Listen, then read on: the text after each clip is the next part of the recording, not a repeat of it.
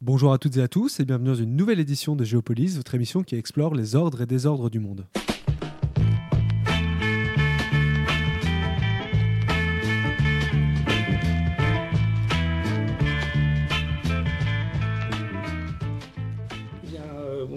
Merci euh, Monsieur Popescu d'avoir accepté euh, notre invitation. Vous êtes euh, chercheur, diplomate moldave et vous êtes aujourd'hui vice-premier ministre et ministre des Affaires étrangères de Moldavie. Vous avez été également professeur invité à, Sciences Po. Vous êtes actuellement à Bruxelles hein, dans le cadre évidemment de la, candidature que la Moldavie vient de déposer pour entrer dans, l'Union européenne. Un mot, si vous voulez bien, pour, introduire cette discussion sur le contexte, la situation en Moldavie. J'imagine que c'est une période d'une extrême fébrilité.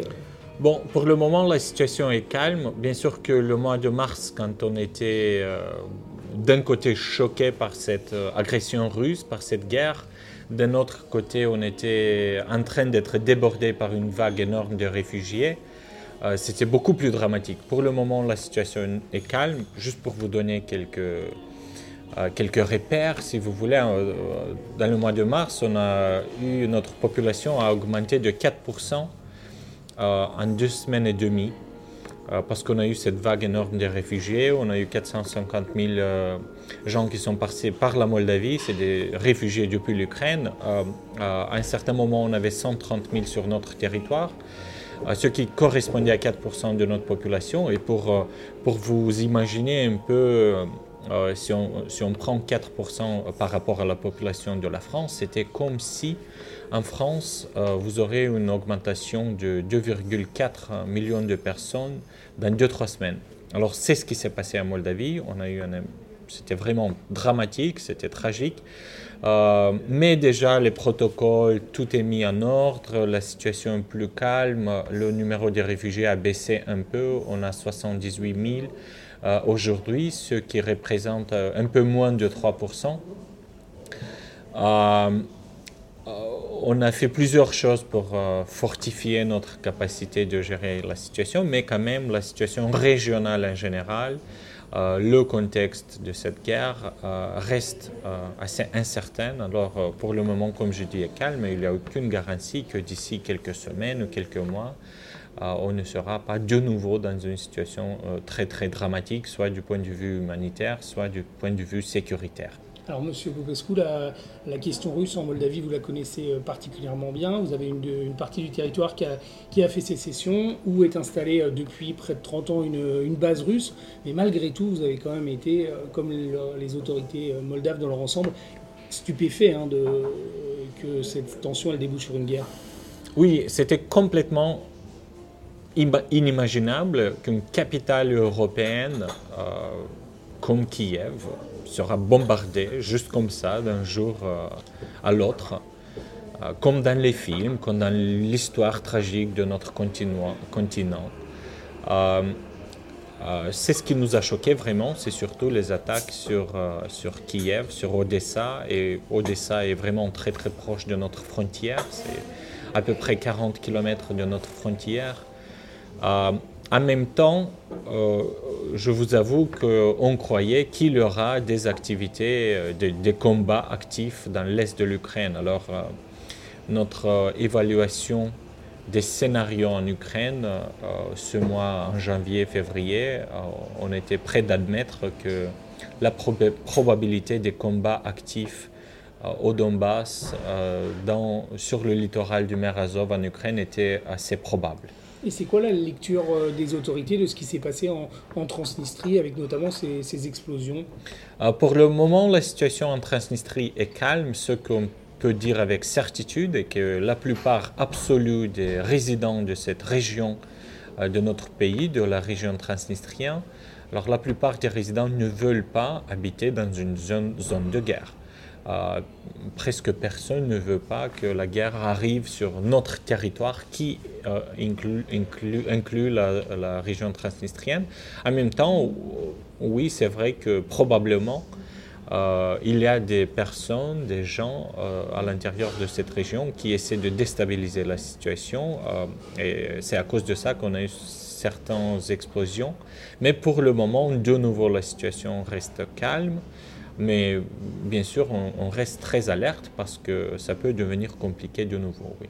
Mais tout ça, c'est lié et ça dépend un peu de l'évolution de la guerre en Ukraine il y a beaucoup de légendes qui, ou d'informations contradictoires qui circulent sur la, sur la Moldavie, sur le nombre de soldats russes qui seraient stationnés sur place, sur évidemment cette, euh, cette base où sont stockées apparemment une des plus grandes bases de stockage d'armement d'Europe. Hein. Oui, il y a à peu près 1300 euh, militaires russes sur euh, le territoire moldave, mais c'est dans cette région séparatiste de la Moldavie. Ils sont là depuis 80, 1992. Euh, il n'y a pas de base légale pour la présence de cette base militaire russe, alors on était toujours euh, contre cette base militaire. On a toujours appelé à la Russie de retirer son armée et cette base militaire, mais toujours on insistait sur le fait que la seule manière euh, d'obtenir ce retrait des troupes russes, c'est par la méthode du dialogue et des négociations, dans ce cas avec la Russie. En même temps, il y a vraiment il y a un dépôt d'armement à Kobasna, euh, on a plus ou moins 20 000, à peu près 20 000 tonnes euh, d'équipements, des munitions. Euh, une bonne moitié sont expirées. L'autre, ce sont des équipements qui n'ont pas apparemment expiré, mais en même temps, on pourrait dire que presque 20 ans, ni la Moldavie ni la communauté internationale n'a pas eu accès sur, dans ces dépôts pour, pour être euh, clair sur le type des équipements qu'ils sont là. Euh, avant la guerre avec l'Ukraine, euh, on, discutait avec les autorités russes pour commencer le, retrait des équipements et des munitions militaires expirées, mais ce, dialogue s'est arrêté maintenant à cause de la guerre. vous parlez de négociations que vous avez, vous avez menées avec la Moldavie pour, sur la question de la Transnistrie c'est possible de, négocier avec la Russie telle qu'elle est aujourd'hui quand on voit qu'elle bafoue, elle déchire des accords qu'elle a elle-même signés? Euh, Bon, compte tenu de notre contexte euh, sécuritaire, euh, notre, notre capacité assez réduite de, de promouvoir nos intérêts sur, dans l'international, on dit toujours que le moyen principal pour nous faire entendre, pour convaincre nos partenaires, c'est le, les moyens diplomatiques. C'est le dialogue, notre capacité de persuasion. On est un pays petit, euh, on ne, ne, fait pas des grandes alliances, on n'a pas des armes nucléaires. Euh, alors pour nous, la diplomatie reste l'instrument principal pour promouvoir nos intérêts euh, à l'international, y inclut avec la Russie, y inclut dans notre tentative de résoudre le conflit transnistrien. Euh, pour, nous, toujours, c'est la voie du dialogue, c'est la voie de la diplomatie. C'est jamais facile. Euh, aussi, avec la région transnistrienne, on a eu des, accords qui n'ont pas été respectés.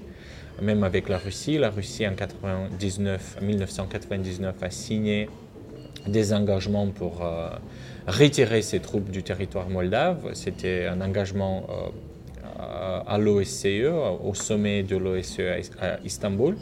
Cet engagement n'a pas été respecté par la Russie. On insiste toujours sur le fait qu'il faut le respecter, mais en même temps, comme je vous ai dit, c'est pas facile. Il y a des engagements qui ne sont pas respectés, mais la voie, pour nous, la voie du dialogue et euh, de la diplomatie et de la persuasion est le seul moyen de nous faire entendre. Alors dans ce contexte extrêmement euh, compliqué que vous nous euh, décrivez, euh, Monsieur Popescu, la Moldavie vient d'annoncer sa candidature à l'Union européenne. C'est aussi le sens de votre, de votre voyage ici à Bruxelles. Est-ce que vous diriez que cette, cette candidature, c'est devenu presque une question vitale et est-ce qu'elle fait consensus dans la population? Euh, pour nous, c'est une question vitale, mais aussi on le souligne toujours qu'on est un pays européen, on est un peuple européen, on a un système politique européen, on a un système démocratique depuis 30 ans qui, qui n'est pas une démocratie consolidée, mais chaque fois, la population moldave a toujours insisté à changer les gouvernements qu'elle n'aime pas euh, euh, via des élections. On a une société qui est déjà assez mature, assez mûr pour être une démocratie. On parle une langue européenne, notre langue, la langue roumaine, est déjà une langue officielle de l'Union européenne. On a tout l'acquis communautaire déjà dans notre langue. on fait partie aussi de la francophonie. Alors sur certains sur la plupart des paliers euh, de notre, du, fonctionnement de notre société, on est déjà fait partie de l'espace européen. Euh, deux tiers de notre commerce, même avant la guerre, était avec l'Union européenne, mais maintenant ça sera beaucoup plus. Alors on est assez intégré au niveau culturel, diplomatique, économique. Euh, identitaire dans l'Europe et pour nous, c'est très important maintenant de franchir la prochaine étape euh, et de, se positionner pour entrer dans ce, processus d'adhésion à l'Union européenne qui a toujours été soutenu par notre société. Quand vous dites consensus, bon, il n'y a pas de société démocratique où tout le monde pense la même chose sur les priorités de politique intérieure ou extérieure. Mais chez nous, depuis, euh, euh, depuis les années 80, on a toujours une majorité assez ferme, à peu près de deux tiers des gens qui soutiennent l'adhésion à l'Union européenne. Et pour nous, c'est très important de progresser dans cette direction parce que, comme vous le savez, l'Europe a fait la paix en Europe. Bon, l'Union européenne a fait la paix en Europe.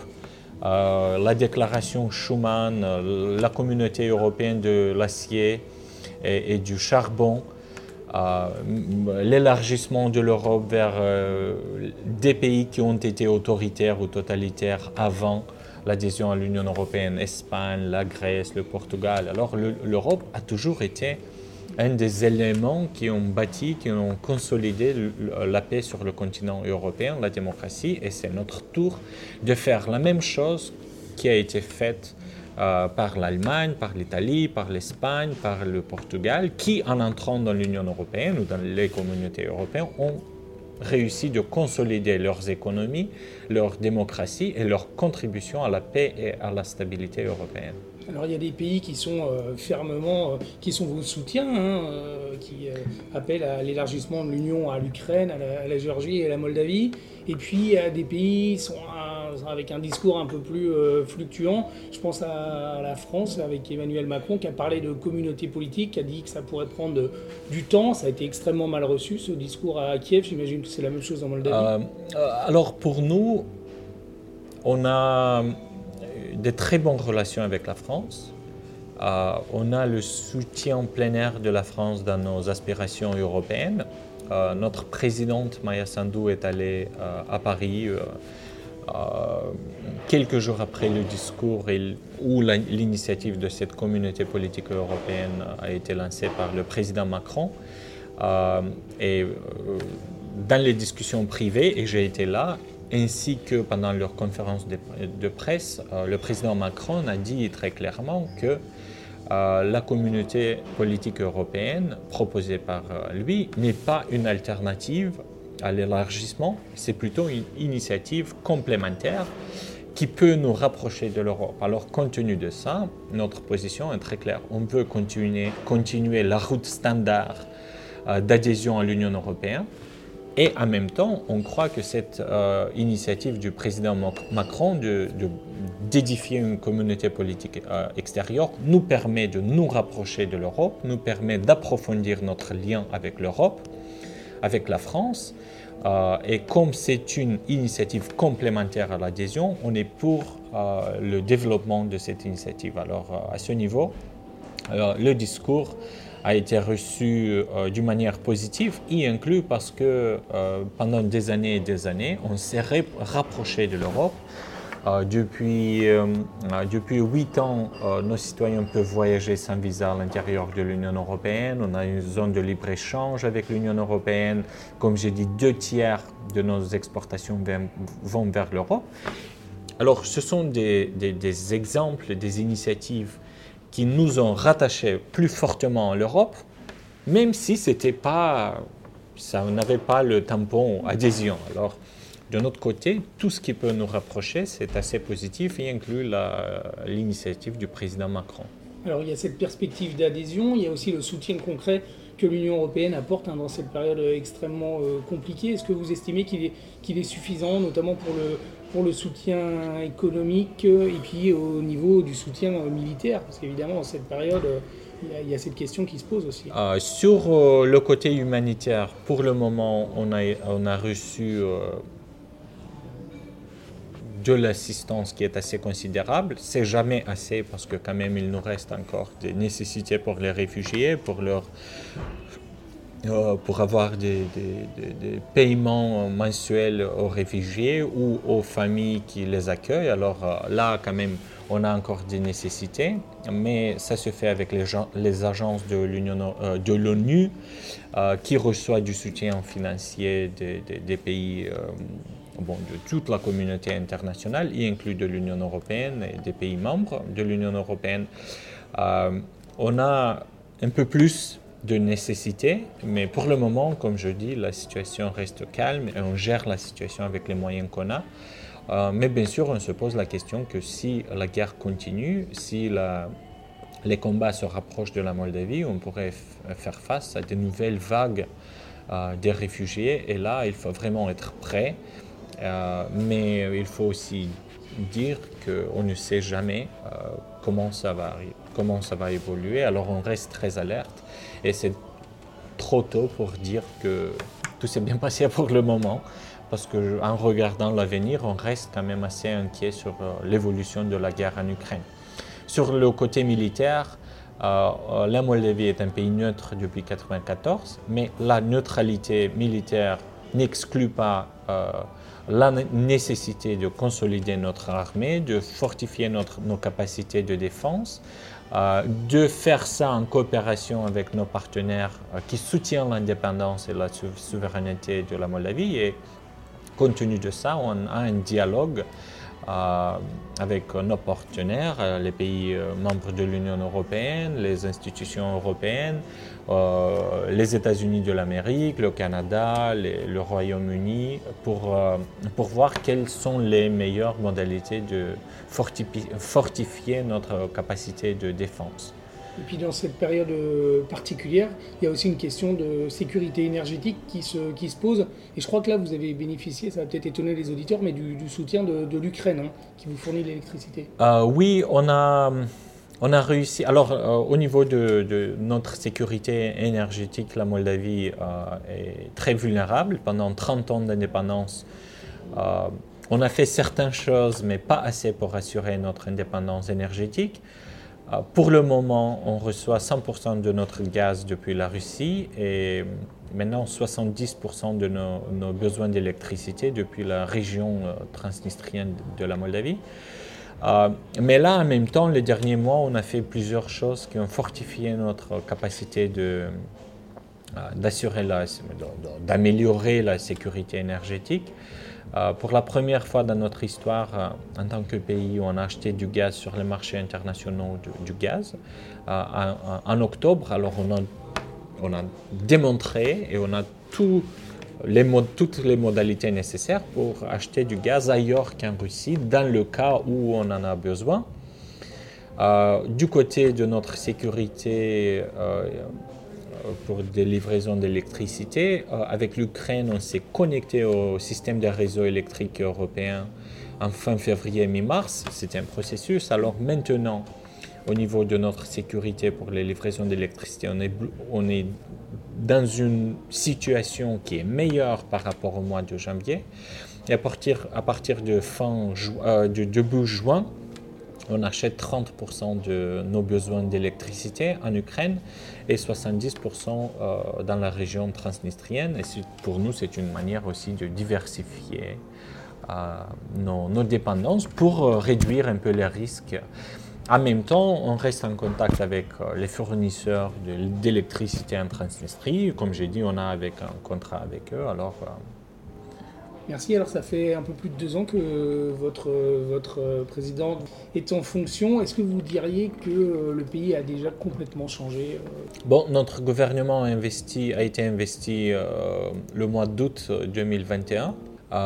c'est très difficile de changer un pays dans dix mois, surtout si les derniers presque quatre mois, on a eu une guerre à côté de nous. Euh, qui a déraillé beaucoup de nos efforts pour euh, attirer des investisseurs, pour améliorer l'économie. Euh, une bonne partie de ce printemps, les mois de mars et avril, le gouvernement a passé la plupart de son temps pour gérer la crise humanitaire et les réfugiés. Bien sûr que cette crise énergétique globale, mondiale et l'augmentation des prix de, l'énergie ont beaucoup affecté notre économie notre population. Alors du côté tout ce qui est économie, sécurité, on a été plutôt dans, le, dans une démarche d'essayer de, stabiliser et calmer les choses. Alors euh, avoir évité un désastre, c'est déjà un grand succès. En même temps, on a redoublé nos efforts sur euh, les autres paliers pour, euh, pour changer le pays. On a accéléré, on était déjà assez rapide, mais on, on, a accéléré nos réformes euh, dans le domaine de la justice et la lutte contre la corruption. Euh, on a adopté des lois pour, euh, pour éliminer des gens corrompus du système judiciaire. On a on embauche de plus en plus de personnes dans le système judiciaire qui viennent de l'extérieur et inclut une ancienne euh, procureur fédéral aux États-Unis euh, d'origine moldave revenir probablement en Moldavie pour être euh, la directrice, la chef du service du parquet anticorruption. Alors on a fait des progrès à ce niveau et on a vraiment fortifié énormément nos liens avec les États de l'Union européenne. On a fortifié nos liens dans matière, dans la coopération dans le domaine de la sécurité. Euh, on fait des efforts maintenant pour euh, euh, une meilleure intégration économique avec le reste de l'Union européenne. Alors on fait quand même des choses qui sont assez importantes pour assurer la stabilité et le progrès démocratique de notre pays. je sais que vous avez plus beaucoup de, temps, mais une dernière question. Vous avez évoqué justement les Moldaves à l'étranger qui pourraient aider à la, redémarrage un petit peu du, pays. Cette diaspora moldave, elle est énorme. Il y a beaucoup de jeunes qui ont quitté le, pays. Euh, comment est-ce que vous pouvez, vous comptez vous appuyer sur eux et peut-être, je sais que c'est évidemment très compliqué dans la période actuelle, mais dans un futur proche ou lointain, essayer de les faire revenir au moins en partie euh, on, a fait revenir, revenir, certaines personnes, mais moi, je suis revenu de, de Paris à Moldavie après avoir passé quelques années à Paris. Euh, on a plusieurs collègues dans le gouvernement, soit au niveau du chef d'agence, soit euh, au niveau des ministres ou euh, premiers ministres, qui sont revenus. On ne parle pas encore d'une revenu des milliers de gens, mais quand même, pour nous, c'est très important d'améliorer l'économie pour, premièrement, retirer les gens qui voulaient partir avant et puis, en stabilisant notre économie, en rapprochant notre pays de l'Union européenne pour s'assurer que de, plus en plus de nos concitoyens reviennent en Moldavie. Euh, ceci étant dit, on a déjà des gens qui sont revenus, ont passé des années en Italie ou en France ou en Angleterre, qui sont revenus, ils ont ouvert des, petites affaires. Euh, des business, des artisans, on fait du fromage, on a même une équipe euh, des Français qui se sont installés à Moldavie, ils produisent du fromage euh, sur des recettes françaises. On a un, certain tome de Moldavie qui se fait là, il faut que vous, le visitez. Mais on a des gens qui reviennent, qui ouvrent des boîtes, des, de petites entreprises, mais on veut que ce phénomène prenne de l'ampleur et pour ça, il nous faut euh, il nous faut une perspective claire que le pays avance dans la bonne direction. Cette bonne direction, c'est l'intégration dans l'Union européenne et qu'on euh, améliore euh, les conditions de, vie, les services publics, les services sociaux pour que les gens n'aient pas ce besoin ou cette nécessité de, de, partir de notre pays. En tout cas, la diaspora est très concernée parce qu'elle avait largement contribué à l'élection de Maya Sandu. Hein. Oui, exactement. Oui. Eh bien, je vous remercie euh, très Merci beaucoup. D'accepter euh, de nous accorder cette interview. Merci beaucoup.